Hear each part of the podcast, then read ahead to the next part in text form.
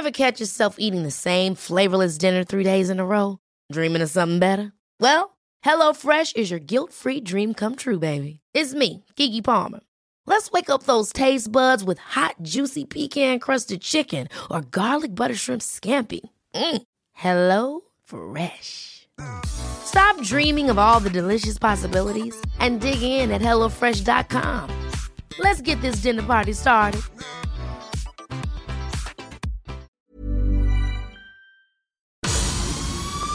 El Heraldo Media Group presenta Periodismo de Emergencia con Arturo Rodríguez, Hiroshi Takahashi y Roberto Aguilar. Con las reglas del oficio.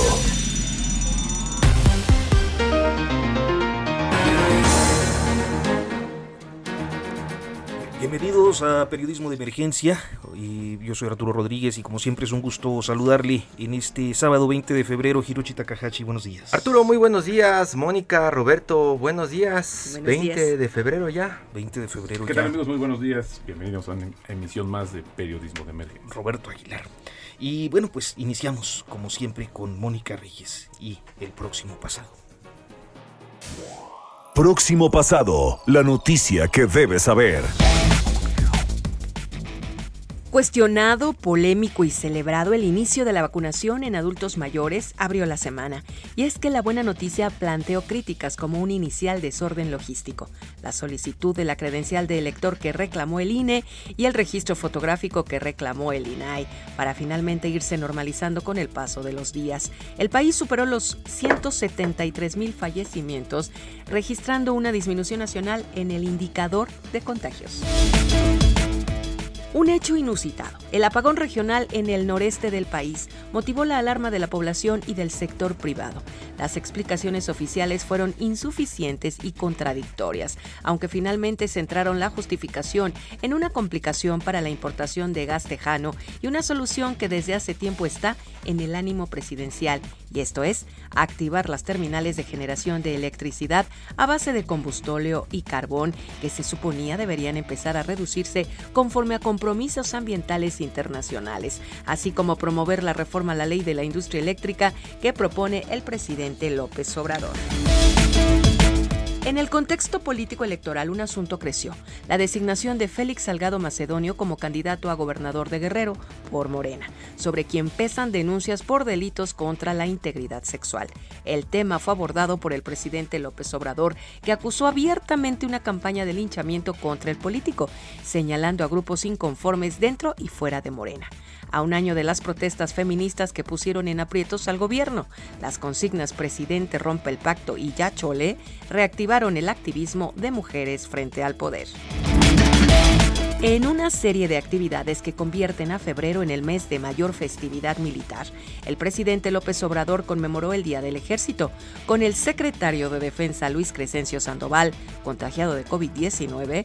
La ceremonia oficial consistió en un mensaje de exculpación al Instituto Armado por los errores del pasado y la inauguración de instalaciones adyacentes al nuevo aeropuerto Felipe Ángeles que está en construcción. El viernes se cumplieron 15 años de la tragedia minera de pasta de conchos, donde murieron 65 trabajadores. Los compromisos gubernamentales para dar solución al reclamo de los deudos se mantienen en un impasse, aunque por primera vez desde el arranque, desde el arranque del gobierno se abrió la posibilidad de proceder contra los responsables. Con las reglas del oficio por El Heraldo Radio.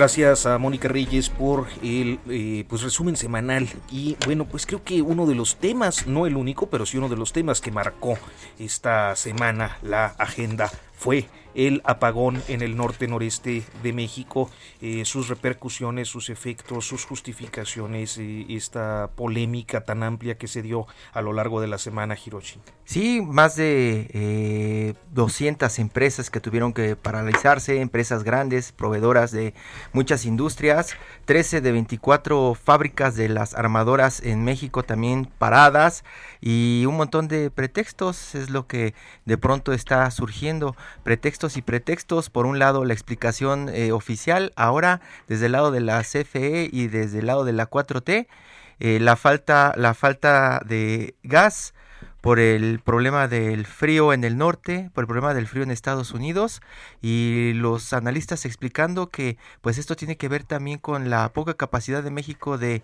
guardar energía, en este caso gas, y también la poca capacidad de México de, de generar y ser pues eh, independiente eh, y no tan pues eh, dependiente de todo lo que está pasando allá en Estados Unidos en este momento en Texas. Roberto. Fíjate que sí es una cuestión muy interesante porque Texas pues es prácticamente el estado petrolero, el estado energético de Estados Unidos y bueno pues ha tenido una situación inédita en términos eh, por el tema de la, del clima este tipo de nevadas no se registraba desde hace 30, 40 años, Hiroshi, y eso pues puso en jaque y también al descubierto muchas de las deficiencias que tenemos. Y bueno, pues ahora que hablaba Arturo al, al inicio de la presentación eh, del programa, pues yo creo también un tema hasta político, ¿no? Porque se empezaron a, pues a remover cosas del pasado, de los de otras administraciones, como pareciendo, o parecía más bien echarle la culpa también de lo que había pasado en estos momentos, o de lo que estaba padeciendo, y seguimos padeciendo todavía. Y el golpe económico hasta ahora pues no es claro, Roberto. Eh, nosotros esta semana en la redacción estuvimos preguntando un poco qué era lo que iba a pasar con esta paralización de una de las industrias, Roberto, tú lo sabes muy bien que prácticamente presumíamos hasta hace un par de años como uno de los motores del crecimiento de México, la industria, automotriz. Exactamente. Pero bueno, ya tenemos en la línea eh, Hiroshi Arturo a Santiago Arroyo, eres director de Ursus Energy y un eh, especialista en este tema para que nos dé la lectura acerca de lo que está sucediendo. Al parecer ya ayer el, eh, justamente el gobernador de Texas eliminó esta restricción de pues el, eh, Exportaciones la exportación de gas. de gas y también parece ser que se va recuperando progresivamente. Santiago, ¿cómo estás? Muy buenos días, bienvenido. ¿Qué tal? Muy buenos días, Arturo, Hiroshi, Roberto, ¿cómo estamos? Un gusto, buenos días a, ustedes y a todo su auditorio. Buenos días, Arturo, muchas gracias. Arturo, básicamente minimizar el problema por, Santiago, perdón, minimizar el problema por el tema del, del frío, ¿lo podemos dejar eh, en eso tan básico?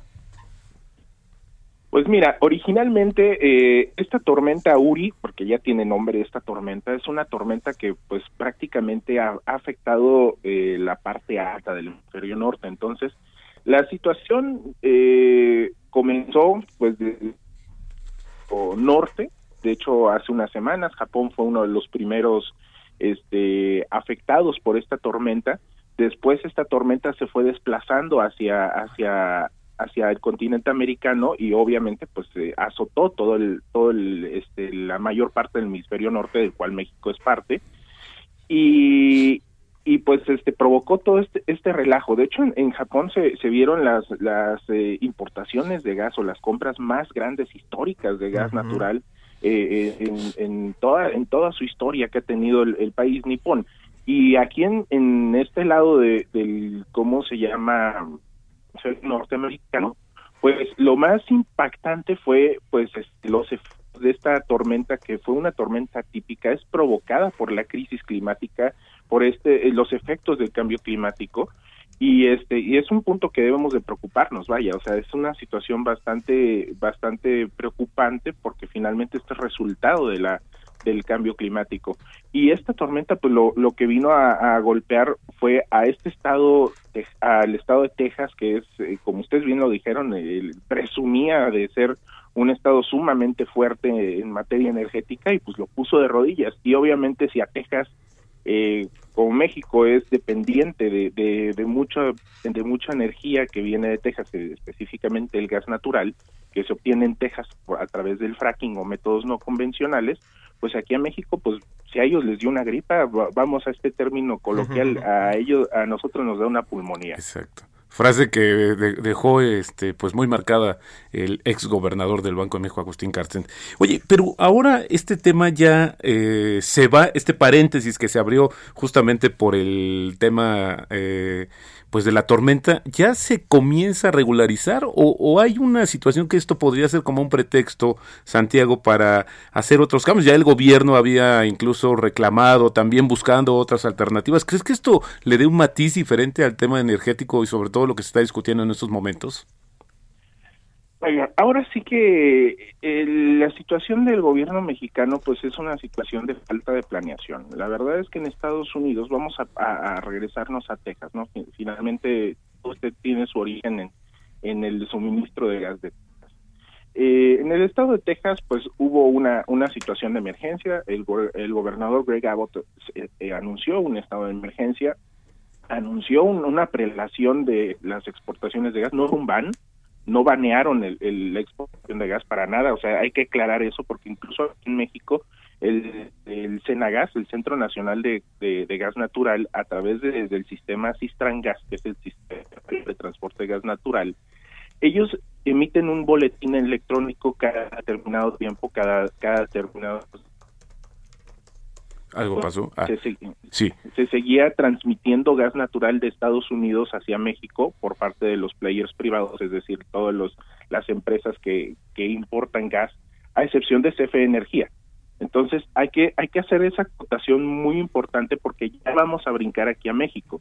Aquí en México pues hay una falta de planeación muy muy grave por parte de la Comisión Federal de Electricidad y esta falta de planeación no nada más viene desde esta administración, en esta administración se vino a, acentuar esta falta de planeación.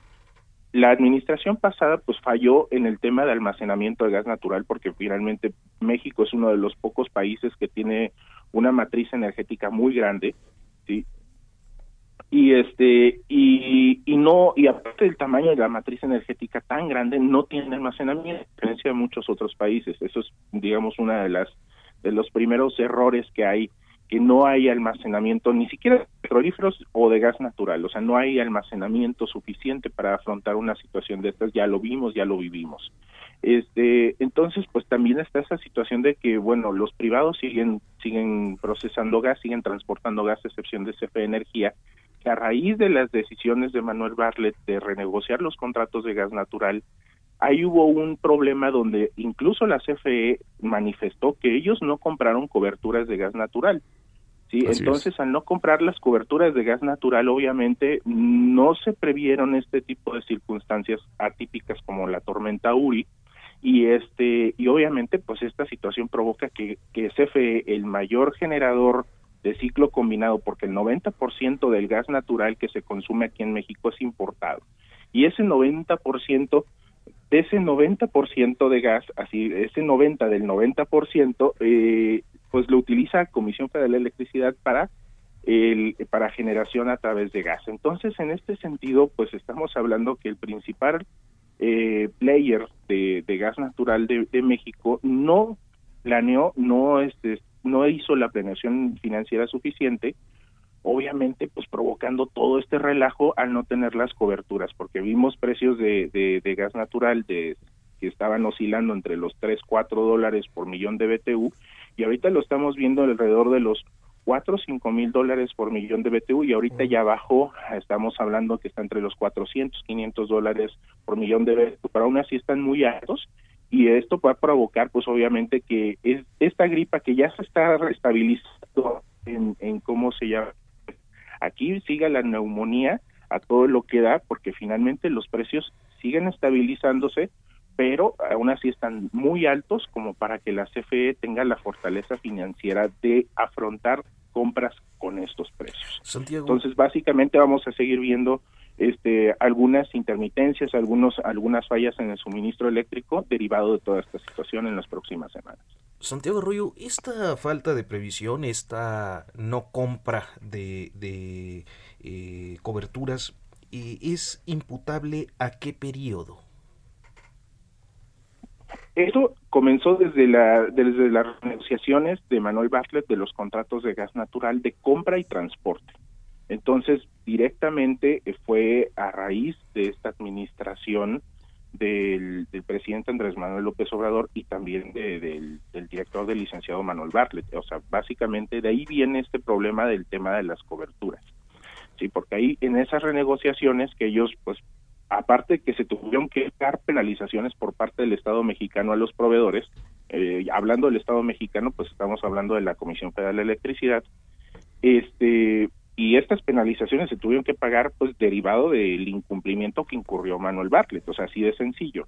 Aparte de ese tema que hay, hay un daño financiero ya a la, a la hacienda pública, tenemos este problema en donde no pagaron, no, no hicieron coberturas de, gas natural y al no hacer las coberturas de gas natural, obviamente no nada más tenemos este, este, este daño generalizado a la población, sino también a otras industrias y a otras empresas, incluso a terceros, con quienes pues tenemos relaciones este, directas y basadas en el tratado de, en el tratado de Estados Unidos, México y Canadá, el famoso TEMEC. Entonces, pues ahorita la situación se empieza a generar una bola de nieve eh, con, con todos los problemas este, comerciales diplomáticos por una decisión que se tomó hace dos años. Hace dos años. Santiago Arroyo, y en este tema de, de, la administración de las empresas, pues ya están las justificaciones por todos lados. El lado de gobierno habla del frío y habla también de eh, Texas y que son envidiosos y no nos quieren compartir parte de su gas, ¿no? Eh, otra explicación eh, se da desde el lado de los expertos como tú, diciendo que Manuel Barlet pues no tuvo la capacidad de mirar hacia adelante y hacer una buena negociación. Pero al final nos quedamos los consumidores eh, en medio. Estamos entrando en una nueva era de la administración eléctrica en este país. Estamos hablando otra vez de apagones y también estamos hablando prácticamente de afloje su foco para que pueda tener energía y ayude al país. ¿Qué está pasando? ¿Tú ves que estamos entrando en esta era de administrar la energía y tener problemas frecuentemente o esto se puede corregir en algún momento? Claro que se puede corregir, mi estimado. Finalmente, este, con la reforma 2012-2013, eh, se empodera a un nuevo player, un nuevo actor en la relación energética entre Estado, empresas y ahora entra la población, es decir, la sociedad en general.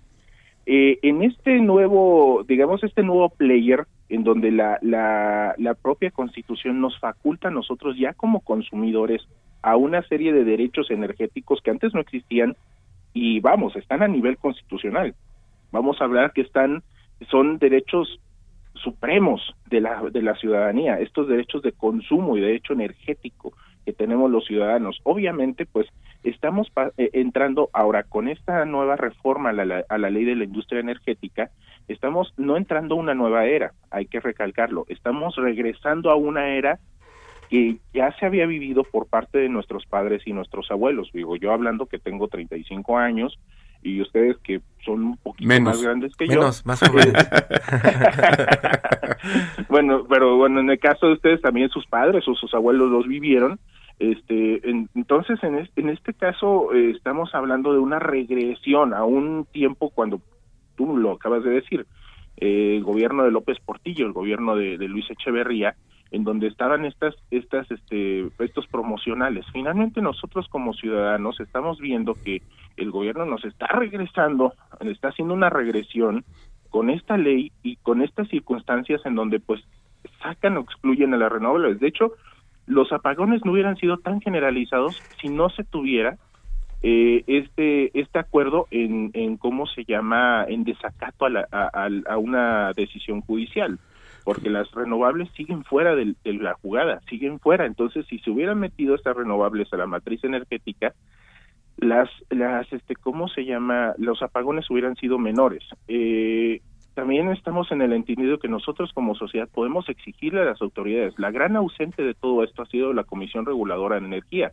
que está facultada de, de poner orden en esta situación y no lo está haciendo. Entonces nosotros como ciudadanía tenemos que a través de los de, los canales legales que es el derecho de petición sí podemos exigirle a las autoridades a la Comisión Federal de Electricidad que no es autoridad pero este ya se está asumiendo como tal la Comisión Reguladora de Energía la Secretaría de Energía podemos exigirle a estas autoridades que bueno pues nos nos garanticen a nosotros como sociedad so pena de que pues tengamos que acudir a tribunales también, porque finalmente este acuerdo de, de, confiabilidad y muy seguramente la reforma a la ley de la industria eléctrica está afectando estos derechos de consumidores y muy seguramente así como el acuerdo fue fue este combatido por parte de asociaciones y organizaciones de la sociedad civil no nada más por parte de las empresas.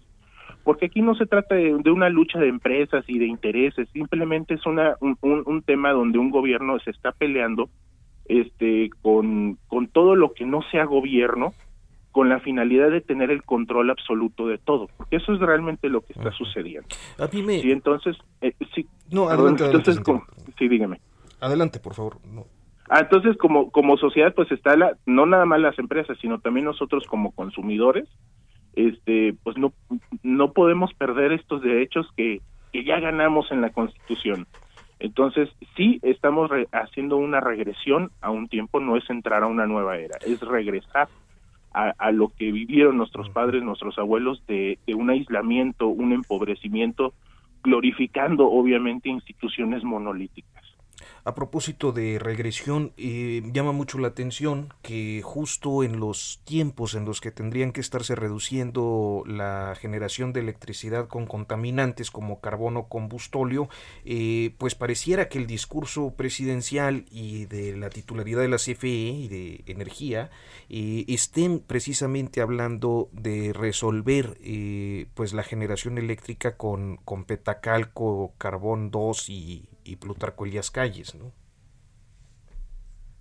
Sí, de hecho la idea de, del presidente, bueno, ahorita vemos que están dando palos de ciego con el tema de las compras de, gas natural licuado, sí, este que es muchísimo más caro que el, que el gas gas entubado, digo, este por sobre todo por el proceso de, de, liquefacción del, del, gas natural, estas famosas FSRUs que también eh, un, hubo un proyecto de, de FSRU en, en, Pajaritos que fue cancelado porque la administración pasada, nada más por el simple hecho que la administración pasada lo planificó, y eso hubiera dotado de, gas natural a la, a, la, ¿cómo se llama?, a la península de Yucatán, ¿no? Entonces, pero bueno, ahí se resolvió poniendo renovables, que ahorita ya las volvieron a sacar.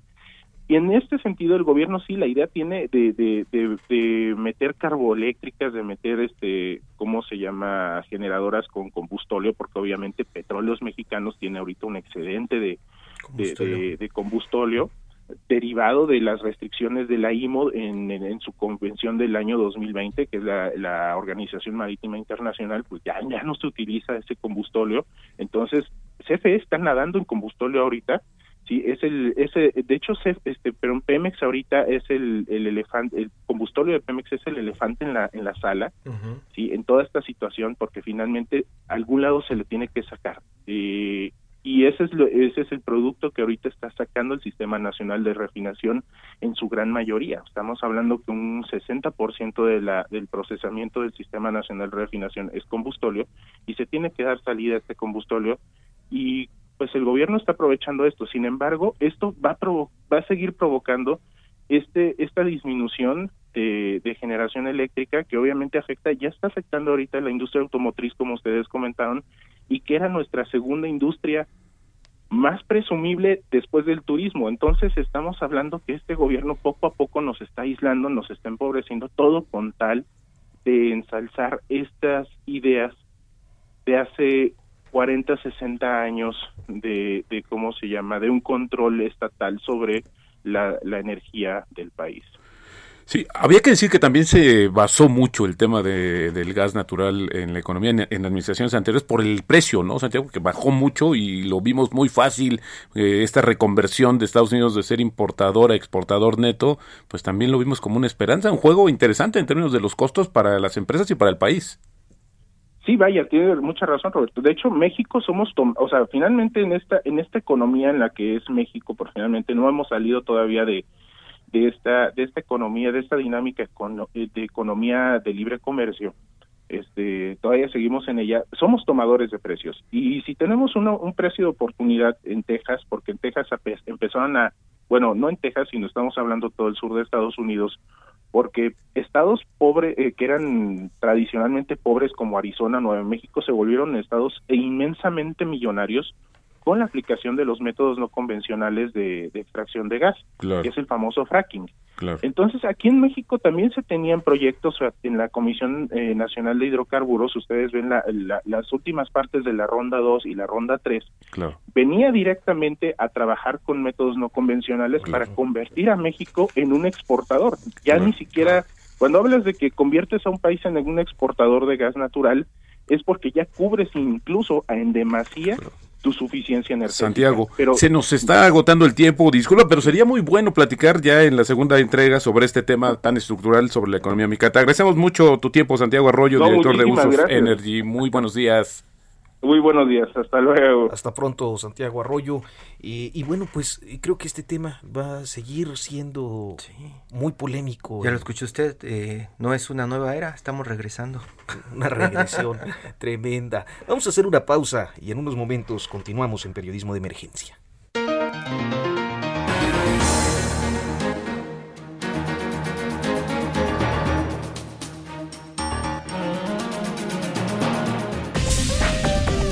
En un momento continuamos. Periodismo de emergencia. Regresamos con las reglas del oficio.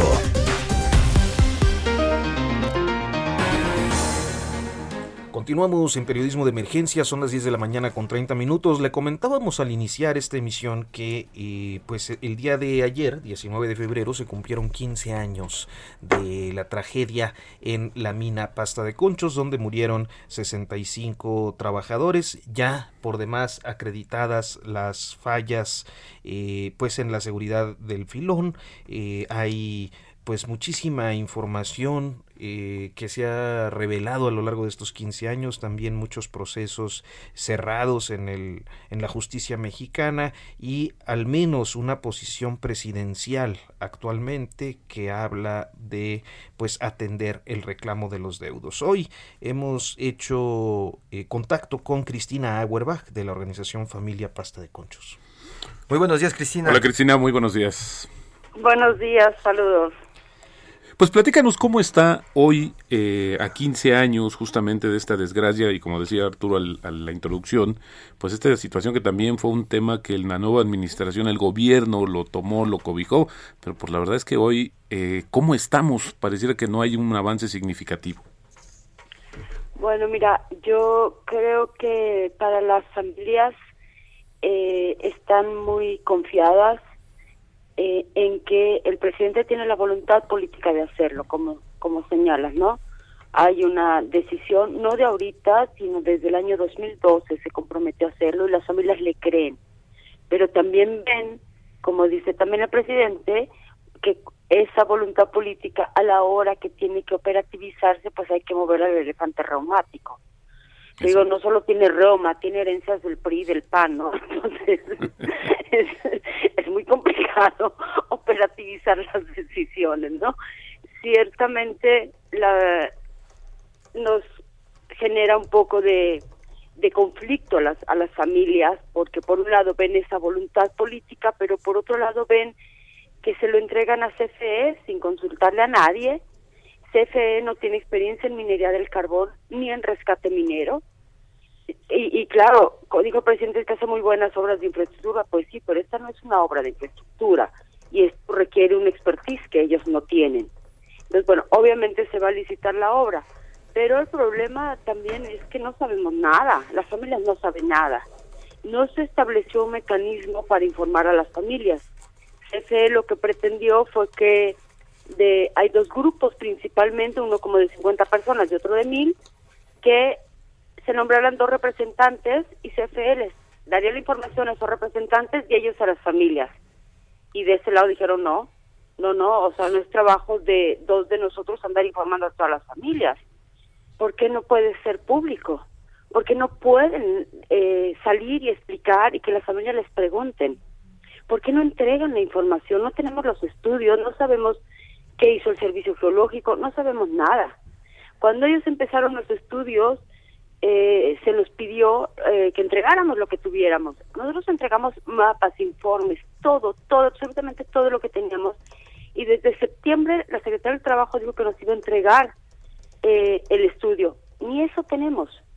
Entonces, bueno, para las familias sí genera como mucha incertidumbre, esa es la palabra, incertidumbre, el ver un discurso, escucharlo ayer de nuevo y ver que en lo operativo de los todos los días están excluidos del proceso. Eh, Cristina, eh, un, un, tema que a mí me, me, pues siempre me ha llamado la atención es que, bueno, el, el, reclamo de los deudos, la demanda de los deudos ha sido la recuperación de los cuerpos bajo una argumentación derecho humanista que tiene que ver con, pues, eh, el, el, derecho a, a pues, darle sepultura conforme a su fe.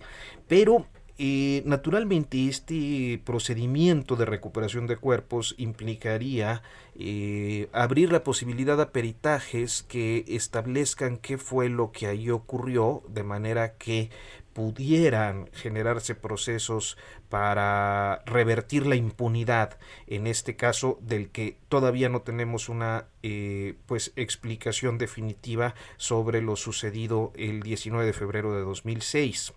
Ayer el presidente López Obrador decía que los deudos denuncien.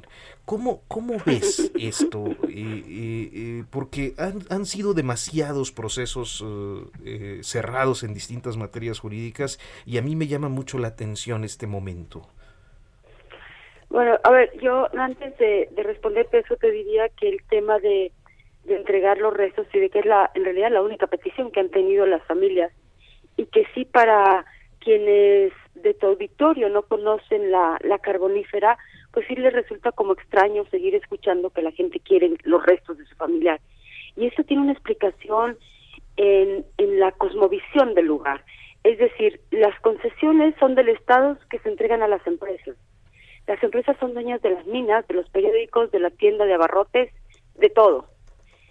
Y lo, el sindicato que es el único que debería de defender a los trabajadores, tampoco los defiende. Los trabajadores también se vuelven ganancias para ellos. Al final, las familias dicen, nosotros lo único que tenemos es a nuestro familiar y por eso no lo tienen que devolver. No puede ser de la empresa por una decisión del Estado.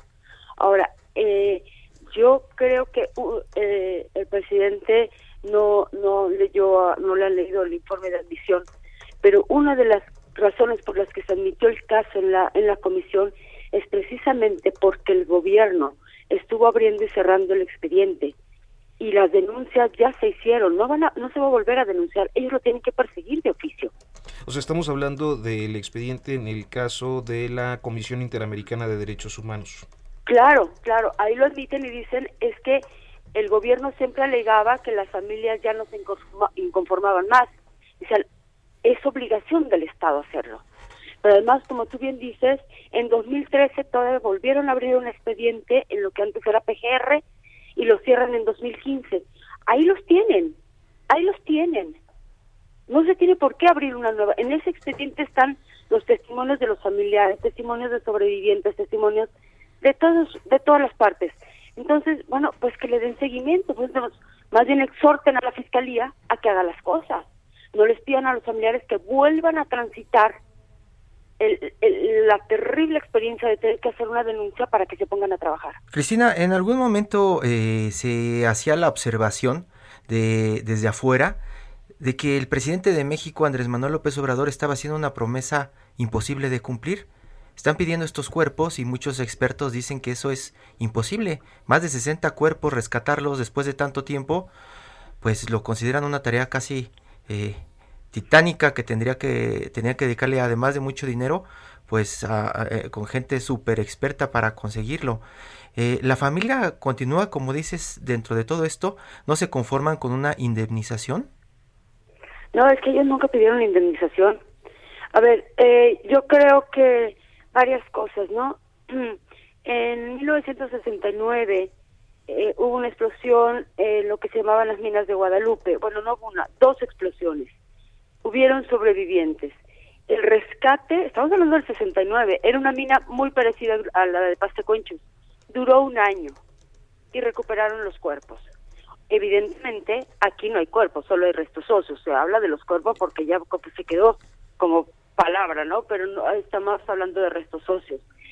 Sí, es un trabajo, va a ser una obra monumental, va a ser un trabajo de ingeniería muy especializada y eh, obviamente sabemos que no se van a encontrar los restos de todos, o sea, pero no hay manera de saberlo si no la abres.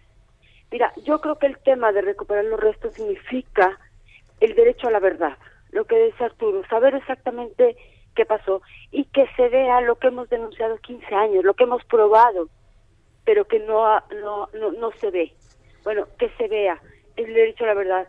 También significa el, el que se castiguen los responsables. diez días antes firmaron la empresa, el sindicato de Napoleón Gómez Urrutia eh, y la Secretaría del Trabajo que la mina estaba en condiciones de operar y a los diez días se explota porque no tenía las condiciones. Bueno, que se finquen responsabilidades, pero además, si no recuperamos a estos muertos, no vamos a recuperar a los vivos. Es decir, se sigue trabajando en las mismas o peores condiciones de pasta de conchas en la región. No es posible que después de 15 años uno llegue a un centro de trabajo y lo encuentre peor de lo que era pasta de conchos. Si no se abre pasta de conchos, todo esto va a quedar truncado. ¿Va a costar mucho trabajo? Sí. ¿Va a costar mucho dinero? Sí, que lo pague el Grupo México. O que los paguen los que firmaron esa acta diciendo que mina estaba bien. Yo creo que se gaste lo que se tenga que gastar. De hecho, yo lo que siento es que se está haciendo ahorita lo que se debió haber hecho hace 15 años. Y básicamente no se avanza, ese es, el tema, porque qué bueno que nos aclaras. la, promesa está para 2022, pero parece que no, no, no, son más sensibles y no pasa nada. No, no, no. Eh, ellos dijeron que empezaban en septiembre de 2021, las obras físicas. Se supone que ahorita tienen que hacer todo el proyecto de ingeniería para hacer la licitación, etcétera. Las obras se supone que empiezan en septiembre de este, este año. Y esta es la fecha, no que puso la familia, ellos se la pusieron. Claro. Si ellos no comienzan, no hay condiciones para una solución amistosa ante la Comisión Interamericana y entonces tendrá que haber una sentencia de la Corte y entonces de todo lo van a tener que volver a hacer. Cristina, un tema que en estos días y ya por último, este, eh, pues eh, llama la atención por la eh, importancia y por el impacto que tiene para la región es, pues, estos anuncios persistentes de reactivar eh, las carboeléctricas y por lo tanto pues a la región carbonífera. Hoy veía yo las primeras planas de los diarios locales precisamente anunciando eh, pues esta disponibilidad de los carboneros para, para trabajar. es, es un tema que, que resulta relevante en tanto nos estás hablando de condiciones inseguras en, en, la minería regional. Así es. A ver, eh, aquí hay como varias cosas. Primero, esas carboeléctricas no van a funcionar si no restablecen el contrato con Micare de Altos Hornos de México. Trabajan con lo que se llama un carbón de diseño, es decir, el 70% sale de las minas de AMSA y el 30% de los carboneros. Es una combinación de carbones. El carbón de los carboneros, ojo, sin el carbón de Micare no sirve. No sirve. Es carbón siderúrgico, no térmico, por eso se mezcla. Claro, ellos están dispuestos porque es un gran negocio. Resulta que ahí tienes al senador Armando Guadiana con ranchos y con propiedades que yo, yo en la región, yo vivo allá y, y veo a los mineros del carbón y digo, ¿qué tendrá que hacer un pelado de estos para volverse un Armando Guadiana? es decir, veo miles de trabajadores y ninguno sale. Entonces yo, ¿qué, ¿qué tienen que hacer? Que nos diga qué hacer para que se vuelvan uno como él. Es decir, esa historia de que soy hijo de un minero bien trabajador es falsa. Ya, es muy romántica esa ah, historia. Es claro, él se la cuenta solo y, y fui becado por el sindicato para estudiar. Pues qué bueno que te becó el sindicato, pero eso no explica lo que tienes ahorita. Claro, claro, claro, claro. Y entonces, pero además estos estos empresarios son los mismos de siempre. Son los mismos de siempre. Eh, mueren los mineros y no les importa. Y ellos dicen que lo hacen ahora en nombre de la soberanía, ahora ya son 4T, ¿no? Ahora es en nombre de la soberanía nacional, no es en nombre de la soberanía, es en nombre del hambre y de la miseria en la que tienen esta región.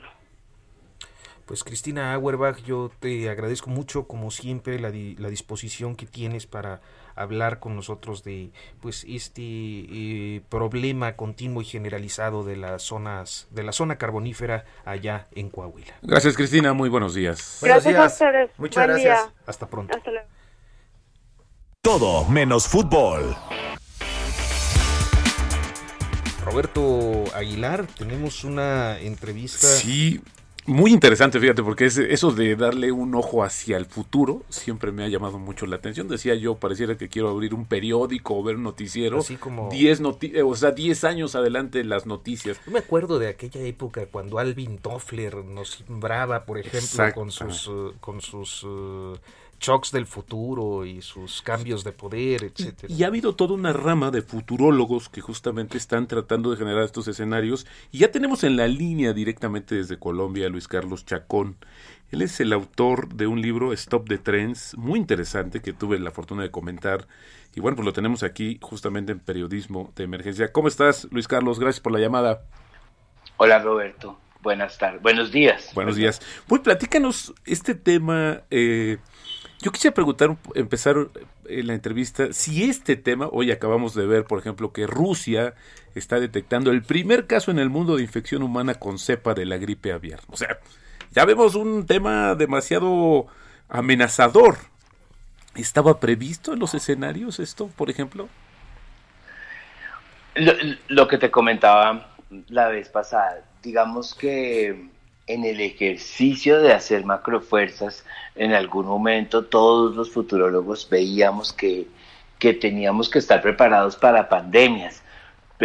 Yo lo veía en escenarios hacia 2025, no, nunca, nunca en este momento y, digamos que con, con el impacto que, que, que está generando en la sociedad y en la economía y pues en el comportamiento humano y el enemigo, que quizás ahora ya no se llame guerra, ya no se llame, sino más bien este enemigo invisible prácticamente que serían pues este tipo de enfermedades e infecciones. Pero vamos allá un poquito hacia el libro Stop the Trends, Luis Carlos. Hay muchas tendencias que se han venido desarrollando a lo largo de la humanidad, pero pareciera que ya hay que detenerlas porque no están eh, llevándonos al mejor destino como planeta, Luis Carlos. Exactamente. Eh, ese es el centro, ese es el centro del libro.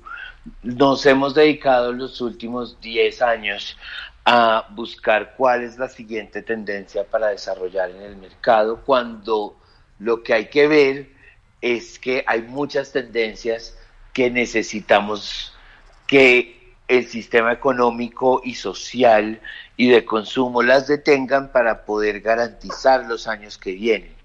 Em, debemos cambiar los modelos de producción desde el principio para evadir el uso de plástico. Es como uno de los ejemplos que tengo. Debemos dejar esa tendencia a pensar de manera individualista para irnos a pensar como colectivo. Hay que mejorar los acuerdos, los acuerdos de, libre comercio. Em, hay de alguna manera esta, esta tendencia a generar exclusión a partir del acceso a servicios públicos tiene que terminar por, porque, porque si te das cuenta es uno de los fenómenos que genera el atraso en América Latina.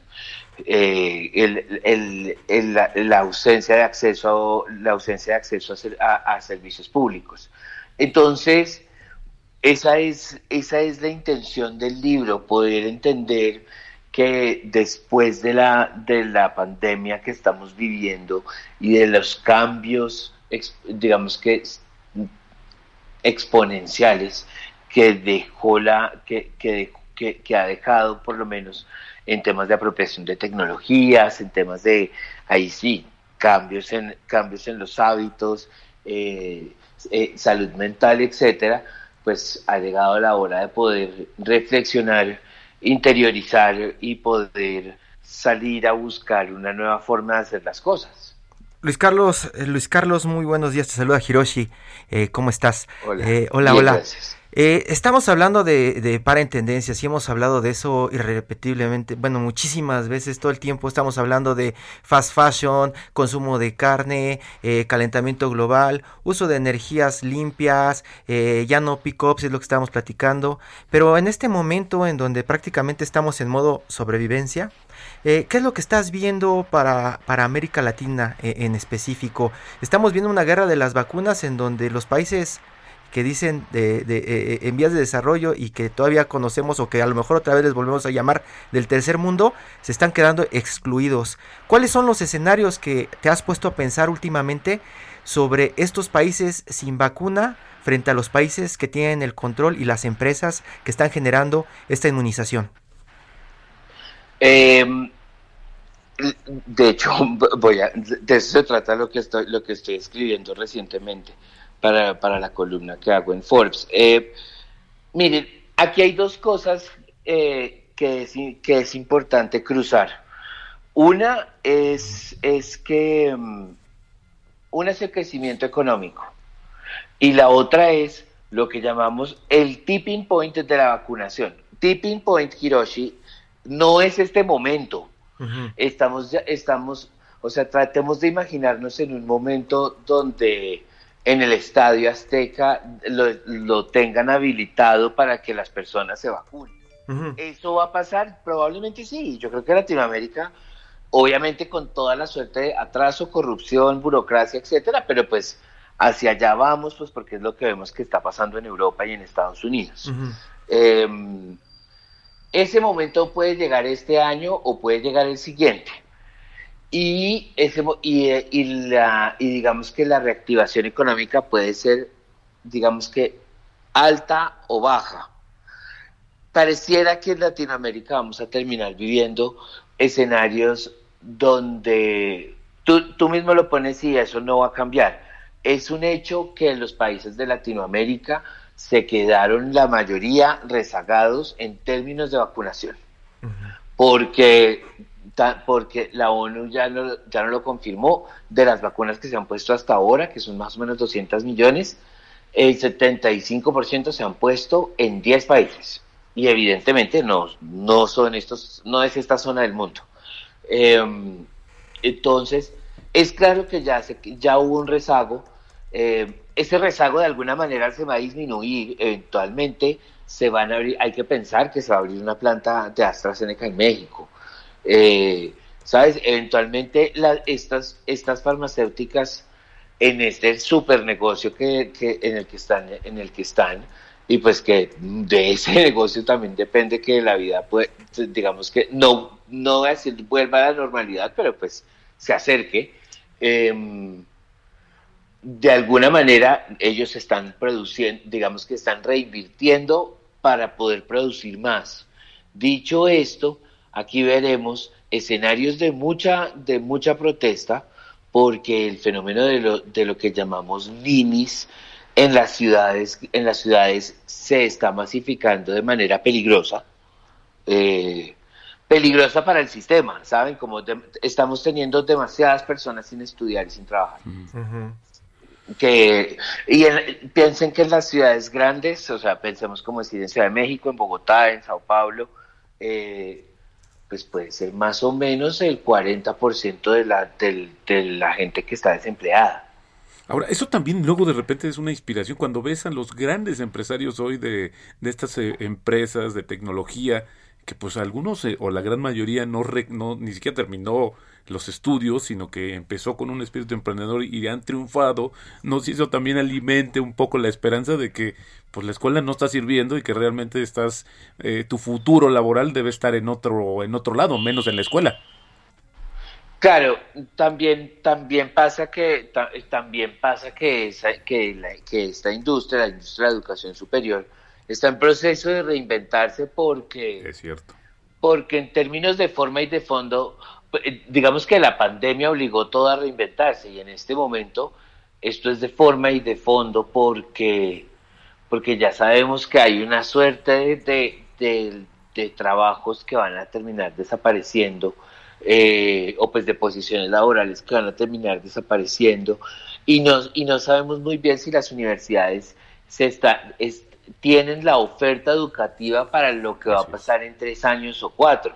Hay que entender que que entre más cambie el sistema, más se necesitan capacidades distintas a lo que tenemos hoy. Eh, desde, el, desde los médicos, ¿saben? Como que de alguna manera vamos a necesitar cada vez más médicos que entiendan de tecnología médica, eh, y que sepan del, del ¿sabes? y que sepan de manejar tecnología médica que, que el diario vivir. Esto nos podemos quedar en, un montón de ejemplos, pero para responder para, para devolverme a la pregunta de Hiroshi, hay un escenario donde, donde hay mucha rebelión, hay otro escenario como en el que estamos ahora de traqueo y de lockdown y de, que, de semáforos, ¿saben? Como de, de que nos tengan un poco controlados de salir y entrar. Eh, los números del, del COVID nos están demostrando que eso es lo que funciona, porque si se dan cuenta, llevamos cinco semanas con los casos y con las muertes descendiendo en todas partes. Por supuesto. Eh, Luis Carlos. Sí, perdón. Luis Carlos, se nos está agotando el tiempo. Muchísimas gracias, muy interesante. Ya busquen el libro, ya está disponible en su versión digital. Una lectura muy recomendable, pues para ver hacia dónde vamos a mirar y por qué hoy estas tendencias, como explicaba muy bien Luis Carlos, pues no han llevado al mundo a su mejor camino. Luis Carlos Chacón, muchas gracias, autor del libro Stop the Trends. Un abrazo. Hasta Muchas gracias a ustedes. Y nosotros ya nos vamos en cinco minutos. Emite el informe de la Auditoría Superior de la Federación. Mañana hablamos de eso. Por supuesto. Muy buenos días. En cinco minutos.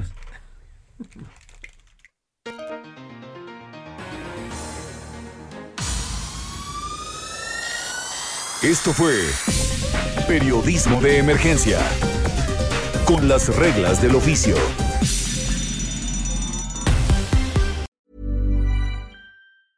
Ever catch yourself eating the same flavorless dinner three days in a row? Dreaming of something better? Well, HelloFresh is your guilt-free dream come true, baby. It's me, Kiki Palmer. Let's wake up those taste buds with hot, juicy pecan-crusted chicken or garlic butter shrimp scampi. Mm. Hello Fresh. Stop dreaming of all the delicious possibilities and dig in at HelloFresh.com. Let's get this dinner party started.